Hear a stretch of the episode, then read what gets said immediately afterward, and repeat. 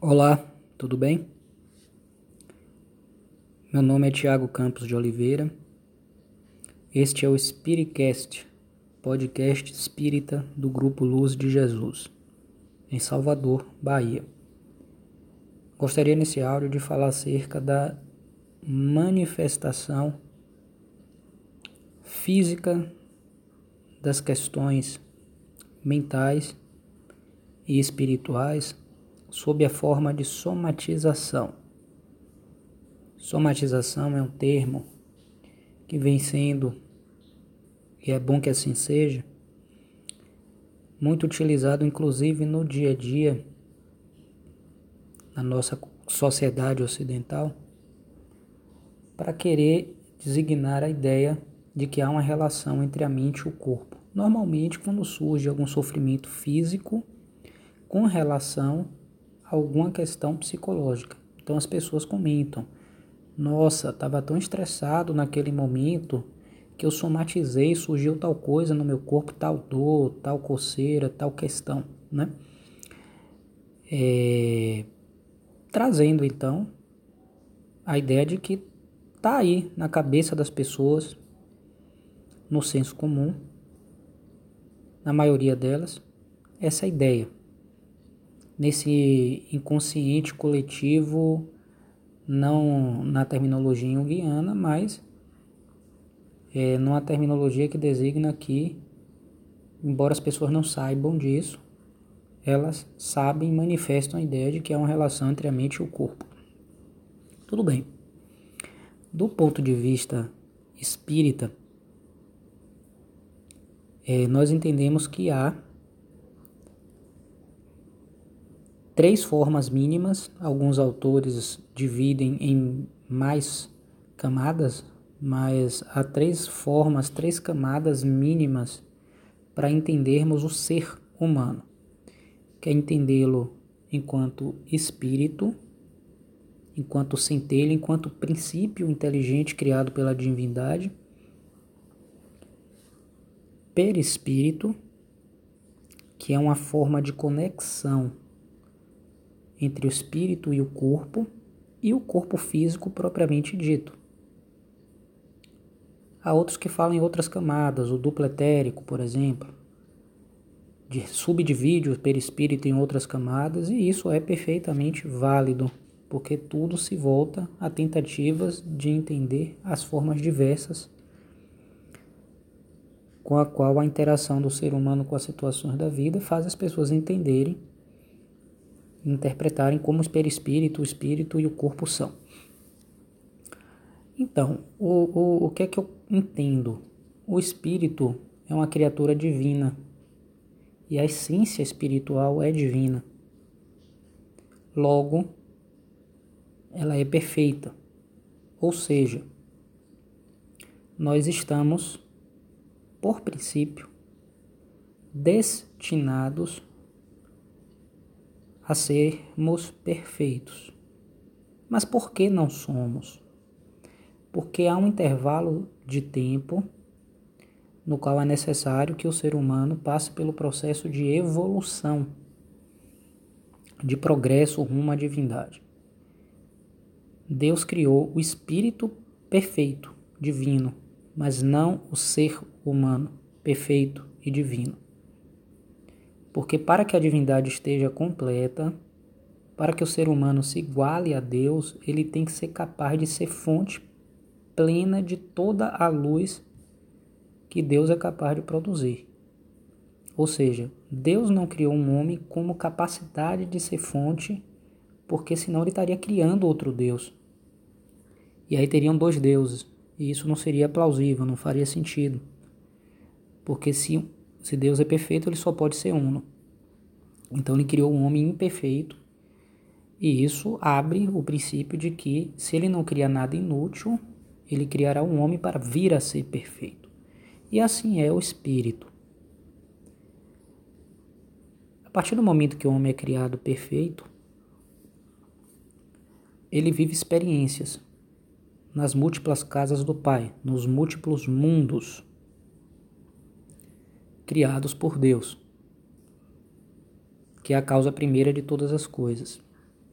E essas experiências vividas pelo espírito, e aí há várias teorias de como o espírito se desenvolve, eu entendo que Deus criou a evolução de um grau de menor complexidade para maior complexidade e assim a ciência já traz muito desse conhecimento do mineral para o vegetal, do vegetal para o animal, dentro do animal, dos animais mais simples até o homem e dentro do homem a escala espírita evolutiva desde os espíritos primitivos até os espíritos puros.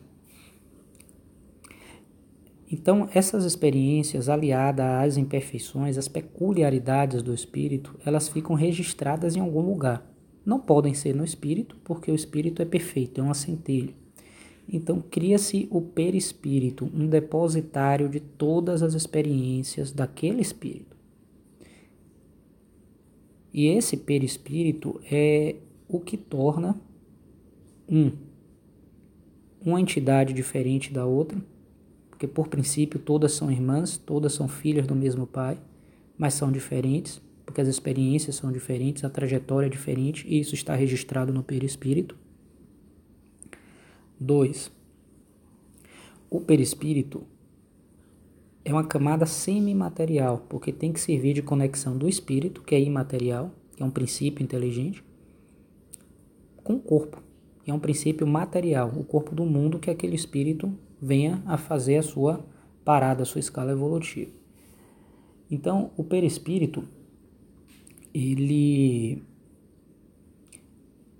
pode servir como uma espécie de registro das imperfeições humanas. Enquanto houver perispírito, há um envoltório semimaterial, o que significa necessariamente que aquele espírito não completou sua evolução, porque quando ele completar, ele estará puro, totalmente desmaterializado totalmente em sintonia com o Criador e por conta disso ele não precisará de um perispírito, ele não terá um perispírito. O que leva à terceira conclusão: quanto mais evoluímos, mais o nosso perispírito se aproxima de Deus, mais o nosso perispírito fica leve, menos material ele fica, mais comungado com o que é Deus ele está. Então, o perispírito, ele também é um registro do processo evolutivo. E quatro, o perispírito faz a conexão do espírito com o corpo e é depositário de todas as experiências do espírito. A psicologia, no nosso mundo,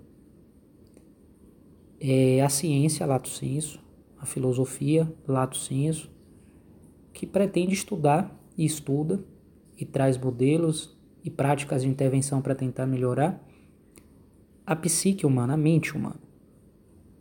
E segundo esse modelo que eu estou descrevendo, é possível se entender que a mente humana se confunde com o perispírito. O perispírito é o registro de todas as experiências. E a nossa mente, uma das formas de se entender a mente, é como a interação interna das nossas experiências e a interação dessas experiências com o mundo como isso se processa. Pois bem, é, a encarnação ela é uma missão curta em relação ao tempo é, percebido pelo espírito desencarnado. Poucos anos na Terra equivalem a segundos em planos menos materializados, inclusive, perto da, inclusive planos perto da crosta. Essa percepção é diferente. Perto da crosta terrestre, essa percepção é diferente. Então, é, quando nós a encarnamos com o nome, eu sou Tiago, Tiago é o nome deste espírito encarnado neste corpo, neste momento da história deste mundo. O perispírito tem muitas outras experiências vividas em outras vidas e muitos outros processos que não se manifestam ou não se manifestarão, ficarão latentes em Tiago.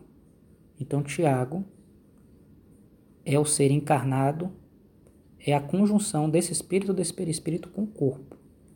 Mas se nós pudéssemos tirar o corpo, digamos assim, Tiago não seria só Tiago, ele seria Tiago e muitos outros processos que ele já viveu, que ele já vivenciou.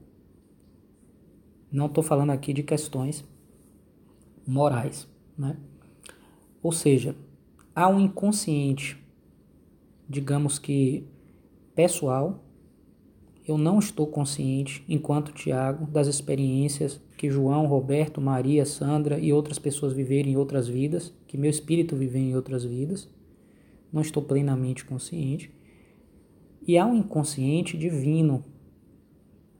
Há um inconsciente evolutivo. Há um inconsciente mais amplo, que é o fato de a minha imperfeição ser por si só um limite. Ou seja, eu aprendi até certo ponto.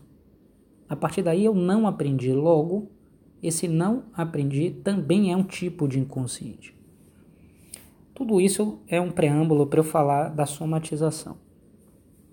Aqui na Terra, o sofrimento é fruto da imperfeição. Nós costumamos dizer imperfeição do espírito, mas é fruto da imperfeição do ser humano, que é o conjunto espírito, perispírito, corpo. Então, o corpo nada mais é do que uma espécie de folha de papel onde o perispírito imprime o seu ser, com certas seleções voltadas para aquela encarnação. Então, o perispírito já é limitado, o encarnado é mais limitado ainda. E uma vez que o perispírito seja imperfeito, ele tem pontos que precisam ser aperfeiçoados, conscientizados, integrados na consciência, percebidos pela mente humana, pela pessoa, pelo ser humano. E esse processo de aprendizado se dá normalmente nas encarnações, enquanto pelo menos o espírito ainda é primitivo. Pois bem, nesse processo, quando nós não estamos alinhados com a trajetória determinada para aquele aprendizado, ou seja, para a gente aprender qualquer coisa, há um caminho que costuma ser mais fácil. Então, quando nós não estamos seguindo esse caminho, o espírito, que é centelha divina, começa através do perispírito a demonstrar suas inadaptações àquele caminho. Ou seja, o perispírito precisa, por exemplo, fazer é, é, a mente daquela pessoa, aquele, aquela pessoa, que a psicologia, a psique daquela pessoa precisa aprender a ser mais calma. Mas aí a pessoa insiste no erro. Uma vez que ela insista no erro, o perispírito, de alguma forma, através da sabedoria do espírito que é divina, vai manifestar algum sinal de que isso está errado. E aí, às vezes essa manifestação se dá por sintomas físicos, no corpo físico. Isso é a somatização. O aparecimento de um sintoma no corpo físico. A medicina busca entender o sofrimento físico como causado por agentes patogênicos, infecções, inflamações, tumores, e tudo que a medicina já conhece. Mas às vezes a nossa medicina não encontra uma causa física para aquele sintoma físico. Então, para a medicina, esse é o termo somatização. Para o senso comum, somatização é simplesmente o surgimento de algo no corpo decorrente de um problema psicológico. E uma das visões espiritualistas, eu diria que também espíritas é entender a somatização como manifestação da imperfeição do espírito, que pode se dar através de uma doença que a medicina dê nome ou não. Então eu entendo o seguinte, que a imperfeição ela surge inicialmente na nossa mente. A gente pode perceber o que nos angustia, o que nos incomoda, o que nós desejamos e correr atrás daquilo e melhorar e aquele problema sanado. Se nós não fizermos isso, o corpo pode manifestar simbolicamente em algum lugar, em algum órgão, o que é que está errado com aquele perispírito. Isso acontece, por exemplo, com doenças que nós chamamos de funcionais. Por exemplo, a fibromialgia, que são dores aparentemente inexplicáveis, síndrome do colo irritável, é, é, o que a gente chama de dispepsia funcional, que é tipo uma gastrite que não tem explicação, faz endoscopia, não, não dá nada no exame. São os distúrbios funcionais. Os órgãos começam a dar sinais de que não estão funcionando bem, mas isso ainda não é perceptível anatomicamente. É perceptível, talvez, microanatomicamente, mas não com os aparelhos que a ciência humana então dispõe. Então nós dizemos que são distúrbios funcionais. Se nós persistimos no erro e não aprender, começam a de fato surgir doenças que nós conseguimos dar nome, inflamações, é, doenças como hipertensão, asma, aterosclerose, a própria gastrite, problemas de pele, que muitas vezes os médicos dão nome, mas se o paciente perguntar, poxa doutor, de onde é que vem isso? O médico não vai ter uma resposta. Ele vai dizer como a doença acontece, mas por que, que ela resolveu acontecer naquela pessoa e não em outra? Essa resposta a gente não tem do ponto de vista da ciência médica, mas a espiritualidade traz essa resposta. O espiritismo traz essa resposta. Vem da imperfeição do espírito manifesta através do perispírito. E a partir daí, a somatização pode se dar através de doenças mais graves, por exemplo, doenças reumáticas como lúpus, artrite reumatoide, artrose, diabetes. E aí agrava: câncer, infarto, AVC e por aí vai. Há também a somatização que não começa a surgir durante a encarnação, que é o momento que nós costumamos a dizer que há uma somatização, mas ela já vem ao nascimento ou seja, o perispírito, por ter persistido antes da encarnação em determinado erro, ele já traz ao nascimento aquela alteração, aquele sintoma físico. Casos de retardo mental, por exemplo, eles podem, podem ser um indicativo. Casos de malformações, por exemplo, deformações congênitas, síndromes genéticas tendências a certas doenças.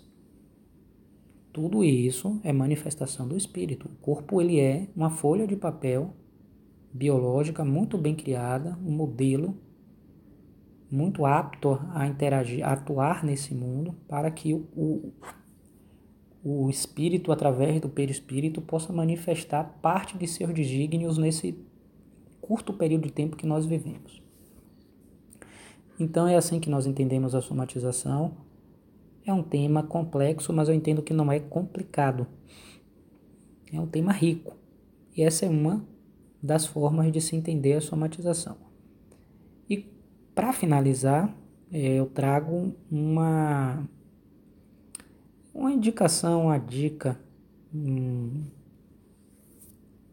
uma espécie de pedido para quem quer que esteja ouvindo esse áudio esse podcast, que é dar ouvido ao sinal que o corpo traz. Uma dor de cabeça, uma insônia, um incômodo digestivo persistente, infecções de determinado tipo persistente, coceiras persistentes, marcas, sinais de nascença, tudo que a gente percebe e pensa sobre nosso corpo tem sentido e pode ser investigado. E há estudiosos que podem ajudar aqui na Terra a qualquer pessoa a entender isso melhor e a entender o que é que ela pode pensar, buscar pensar, buscar sentir, buscar fazer para se melhorar e, consequentemente, melhorar esse sintoma. Tudo é possível em termos de tratamento nesse sentido, tanto que existe o que nós chamamos de milagres, grandes curas pode acontecer com qualquer um, como, entre aspas, pequenas curas acontecem todos os dias. Então eu exorto a vocês a trazerem esse pensamento e a realizarem esse estudo. Este foi o Spiritcast, o podcast espírita do Grupo Luz de Jesus, em Salvador, Bahia, Brasil. Eu sou Tiago Campos de Oliveira. Um bom descanso, até a próxima.